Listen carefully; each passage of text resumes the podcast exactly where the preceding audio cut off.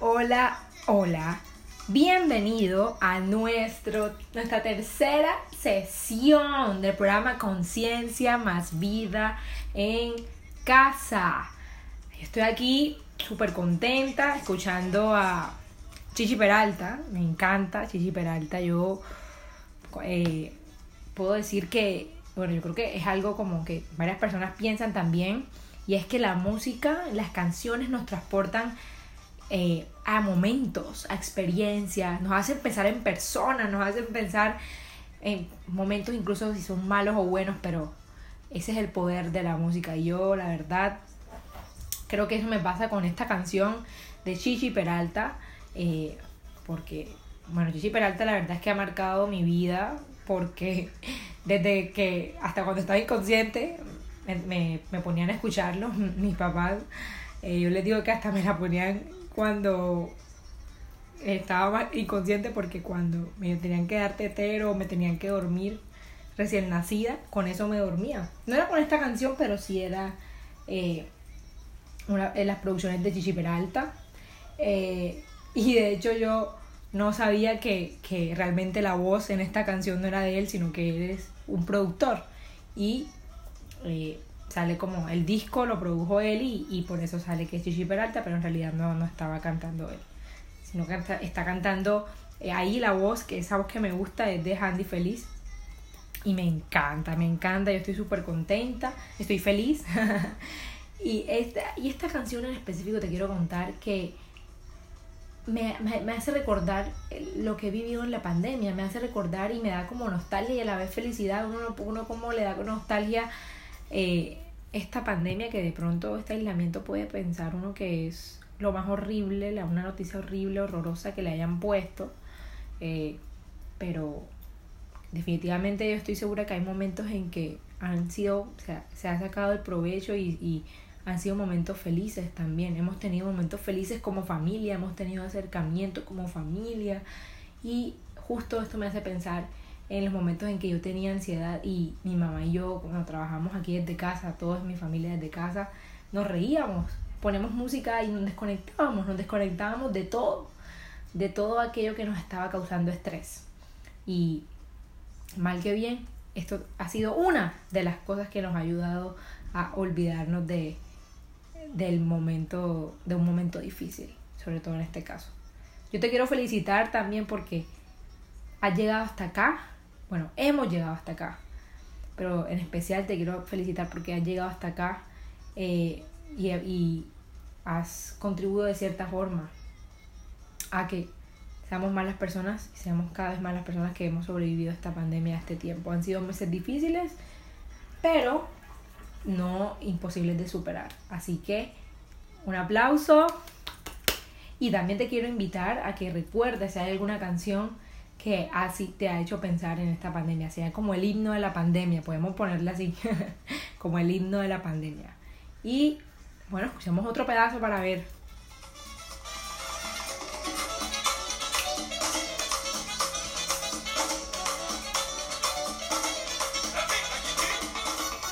Buenísimo, buenísimo. Me encanta esa canción, es buenísima. Eh, y bueno, sin más preámbulos, comencemos con el tema de esta semana. Esta semana el tema es bien importante. Eh, es muy interesante porque tal vez nos hemos hecho esa pregunta. Creo que hasta el inicio de la pandemia nos hemos hecho esta pregunta. ¿Qué hacer? ¿Qué hacer? Y el tema es, ¿qué debemos hacer? ¿Qué debemos hacer cuando eh, tenemos un caso sospechoso en la casa? Cuando tenemos el caso de alguien que tenga que presente los síntomas, cuando tenemos el caso de alguna persona que, con, la que convivamos eh, que sea vulnerable. Eh, no sé cuál sea el caso, si es mayor de 60 años, eh, entre otros casos, algún inmunosuprimido. Son casos diferentes. Bueno, realmente yo no soy médico y no, no tengo la, el listado de, de todos esos casos, pero bueno, ya cada familia sabe cuáles son los vulnerables y cuáles pueden tener eh, la propensión a contagiarse más eh, rápido, ¿verdad? Por el riesgo que corren. Entonces, ¿qué hay que hacer? Claramente, o sea, lo primero en general, el resumen es que debemos extremar las medidas, las medidas que ya veníamos aplicando eh, antes de saber si alguien tenía síntomas, antes de saber si alguien tenía COVID en nuestra familia, debemos extremar estas, estas medidas que se venían haciendo. ¿Cuáles son? Mantener la distancia mayor a dos metros, incluso desde casa, porque se supone que estamos conviviendo con alguien que puede tener los síntomas y que el riesgo es mayor dentro de casa. Eh, segundo, evitar el contacto cercano. Incluso si se va a tener contacto, usar tapabocas. Preferiblemente usar tapabocas en casa, especialmente al encontrarse en un mismo espacio de la persona de alto riesgo, ¿cierto? Pensando en todos los casos. Aumentar la ventilación del hogar. Si es posible, también se debe asignar un baño y una habitación individual para la persona. Y, y mirar cómo también aislarla para que no tenga contacto con lo que todas las personas en la casa tienen contacto.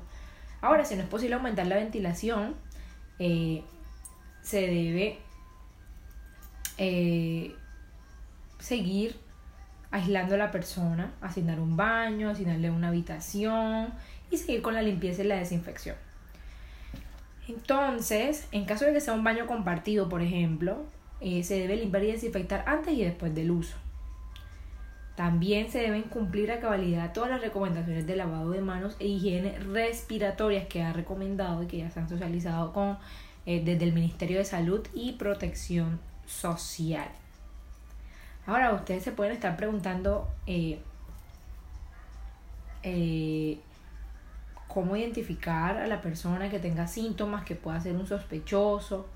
Bueno, los, los síntomas más habituales los más comunes son fiebre, tos seca y cansancio. También hay otros síntomas que son de pronto los menos comunes y son molestias y dolores, dolor de garganta, diarrea, pérdida del sentido del olfato del gusto, entre otros. Pero los más graves son los síntomas que tienen que ver con la respiración, sensación de falta de aire, dolor o presión en el pecho, incapacidad para hablar o moverse.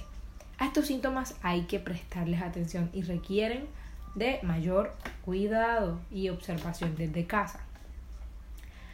Respecto a la ropa de las personas o de la persona que es vulnerable y el caso que ya mencioné anteriormente, se debe lavar aparte y se deben utilizar guantes para la manipulación de esta ropa. Se deben usar platos, cubiertos y vasos individuales para la persona de riesgo. Ahora, ¿qué se debe hacer si alguien de casa se enferma eh, estando en casa, ya usted sabe que la persona tiene COVID. Entonces, lo primero que hay que hacer es, ante alguna persona diagnosticada eh, malestar físico, esa persona, si, si es colaboradora, si la persona debe salir a trabajar a las instalaciones de nuestra organización, esa persona no debe presentarse a trabajar y debe permanecer en casa hasta tanto la situación no sea evaluada por parte del equipo de seguridad y salud en el trabajo de la organización. Ahora, ¿cómo se entera el equipo de seguridad y salud en el trabajo? A través del link de reporte eh, del autodiagnóstico que se hace, que realiza todos los días el trabajador de la organización, el colaborador, y pues ahí ya se encienden enseguida las alarmas y se hace el reporte. Ahora, si usted también, eh, lo, ¿qué le recomiendo? Usted puede si es el caso del colaborador, él puede reportar al líder o al jefe directo para que él se comunique con el superintendente de seguridad y salud en el trabajo eh, para activar los protocolos correspondientes. Esto para el caso de que la persona ya, te, ya pues tenga COVID, que, que, que esté enferma, que esté enferma, ese es el caso, que esté enferma. Entonces, eh, en ese caso, eh, esta es la medida. Ahora, la organización, la organización brinda soporte, además del colaborador, también a la familia. O sea, es una atención eh, completa, integral a toda la familia y tiene un personal médico permanente para la atención. ¿ya? El personal médico autorizado por el área de seguridad y salud en el trabajo lo van a contactar directamente eh, al trabajador, al colaborador, para evaluar la situación y determinar qué pasos se deben seguir. Por si usted de pronto entra en pánico, en dudas, se le presentan esas inquietudes, esas dudas, esas inseguridades, va a haber un personal que le va a explicar qué hacer, qué hacer en cada caso. ¿Cuál es la responsabilidad del trabajador? Dar estricto cumplimiento a las recomendaciones que le den los médicos y el personal de seguridad. Eso es lo único. Además de reportar, debe hacer estricto cumplimiento a esto. Dar estricto cumplimiento. Los resultados de la evaluación y las respectivas recomendaciones de cada caso se informarán al jefe inmediato del trabajador para actuar, pues dependiendo del caso, ¿cierto? Y el Departamento de Seguridad y Salud en el Trabajo, eh, hay que tener en cuenta que tienen médicos permanentes, como ya mencioné, para evaluar todos los casos que se puedan presentar. Qué bonito es también saber que en nuestra organización eh, hay este tipo de seguimiento, este tipo de atención y este tipo de soporte, de apoyo, porque es integral, es integral y, y se cuenta a nivel psicológico, el estado de salud emocional de los trabajadores, de los colaboradores y de la familia es evidentemente eh, un aspecto importante para nuestra organización. Entonces, eh, aprovechemos esta oportunidad, aprovechemos este espacio, este tiempo y estas herramientas que nos están brindando para ponerlas en práctica, ¿cierto? Y ahora viene lo más chévere, lo más importante, y es nuestro querido reto de la semana. ¡Uh! Tu amor es una trampa, es una estoy toda, yo estoy toda romántica. pero, pero, eh, este reto de la semana está súper interesante, súper interesante. Y se lo voy a compartir. Este, este reto de la semana va, va a desarrollar y va a mostrar, con, usted, con esto usted va a demostrar y poner en práctica sus habilidades actorales. Eh, eh, y va a relucir ese para aquellos miembros de la familia que son eh, que son estrellas o actrices, actores frustrados, bueno, aquí esta es la oportunidad para brillar de su momento. ¿Qué tienen que hacer? Deben escoger una situación que implique el uso de las medidas de bioseguridad que ya les compartí. Por ejemplo, pueden escoger un caso en que iban con una persona mayor de 70 años, un caso de que una persona esté infectada, un caso de que la persona, la persona presente los síntomas. Cualquiera de estos casos son válidos.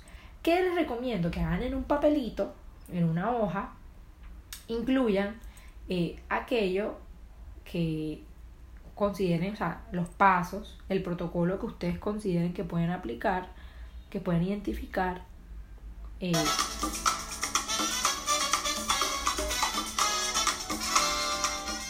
todos esos protocolos que ustedes pueden eh, implementar, que pueden aplicar, que pueden tener aquí, yo les recomiendo que hagan una, un papelito, lo, lo incluyan, hagan el listado y escojan la situación a partir de esa situación en específica. Ahora, después de eso, de tomar nota, se reúnen y hacen el libreto.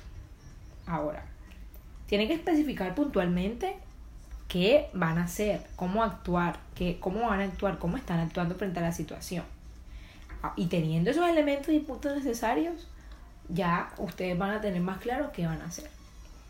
Y ahora viene lo más importante para cerrar.